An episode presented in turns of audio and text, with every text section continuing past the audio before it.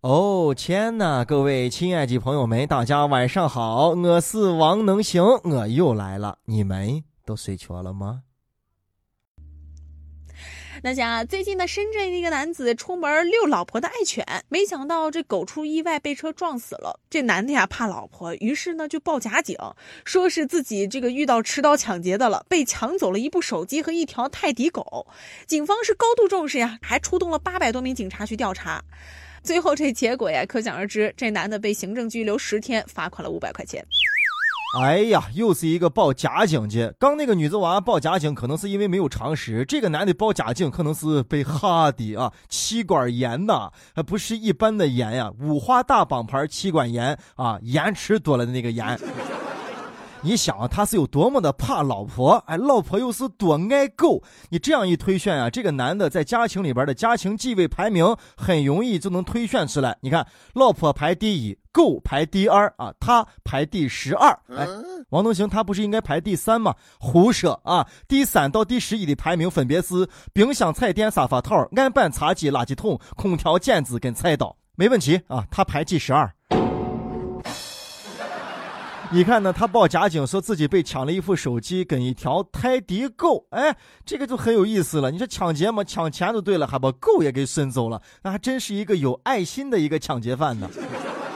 你再看，我刚才说这是公共资源了，对吧？人民警察有求必应啊，出动了八百个警力。你想一想，做这个抢劫啊，你想对这个事情到底有多重视？你看你浪费了多少的公共的警力？最后呢，拘留十天，罚款五倍，五罚罚款五倍，罚的有点少。这个事情呢，还能说到咱们之前说那个啊，遛狗的事情啊。遛狗不拴绳，不如人遛狗。你要明白你的气味呢，你遛的可是你们家排行第二的泰迪狗啊，对吧？你不拴绳，你不尊重它，你拿它的生命不当回事你漠视它。你看狗把你遛了吧？这波操作真是六六六六六六六啊！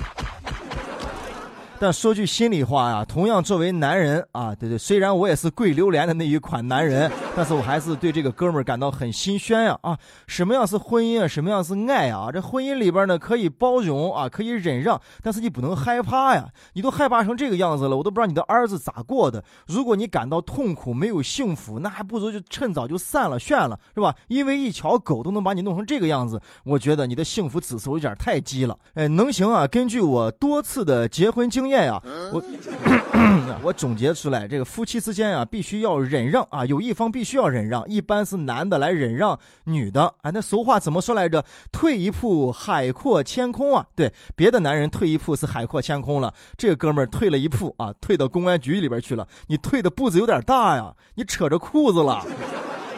所以告诉我们一个道理啊，忍让不是无休止的、无节制的忍让，是吧？要知道一个度，你实在你忍无可忍的时候，你就。跪榴莲啊！你认错啊，就没事了。前段时间啊，西安一名男子一个多月的时间连续抢了两家金店，抢走了六个金镯子。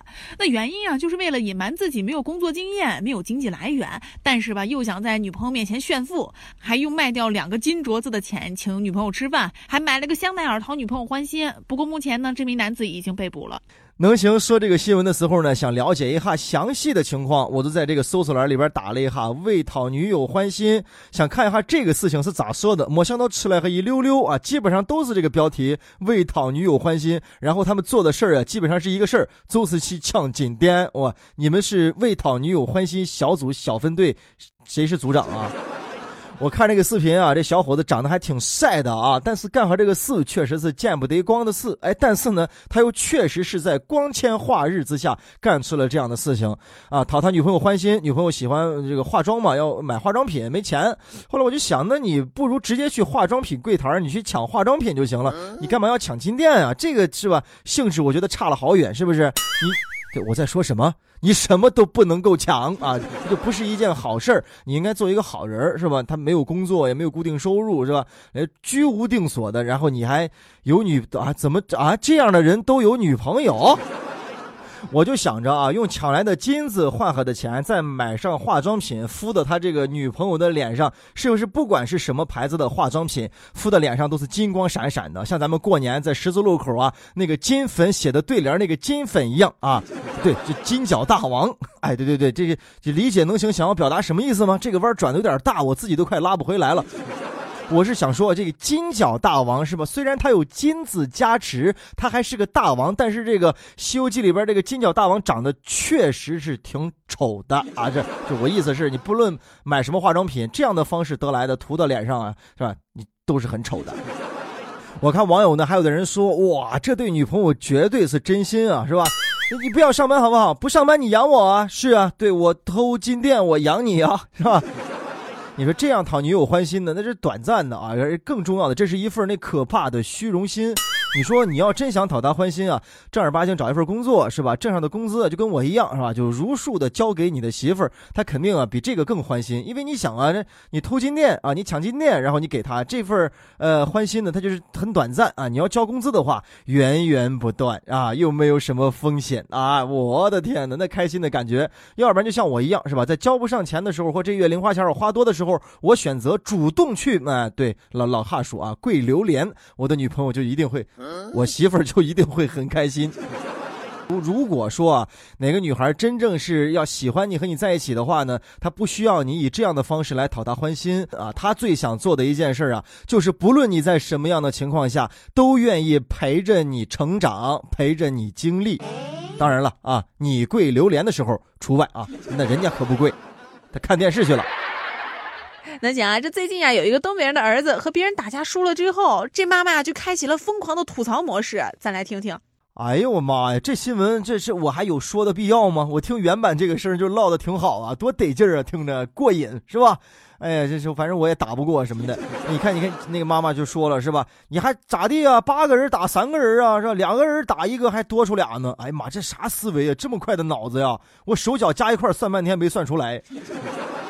哎呀妈，这东北人哈就干仗挺厉害的，这这个嘴啊说这个话也真是啊句句戳心呢，听着又舒服又扎心的，真是咱们说那个刀子嘴是不是？而且这个刀呢还得是那种四十米双开刃的大刀。哎，能行可不是基于其次啊，大家也可以想一想，咱们在网上啊各方面逮到这个信息，这个东北人啊给咱们的印象就是啊这个人高马大的啊又非常的仗，而且就是一言不合就要开始干仗啊咋是吧？要不然咱有那句话是你瞅啥？瞅我咋地是吧？怎么地要干仗啊？这妈妈说了那么多呀，总结下来，你看是不是这一句话？哎，就咱们常说那一句啊，呃，没事咱包惹事，有事咱包怕事。既然都已经开始干开仗，那你就好好打，是吧？你打不赢你丢人，是吧？你就打赢，打赢了，你说你这仗也没白打。你打输了，你这算个啥？用东北话来说，叫挺彪的啊，挺彪的。你说这么彪一个妈妈，坐在后排录视频的爸爸心里边也是瑟瑟发抖啊。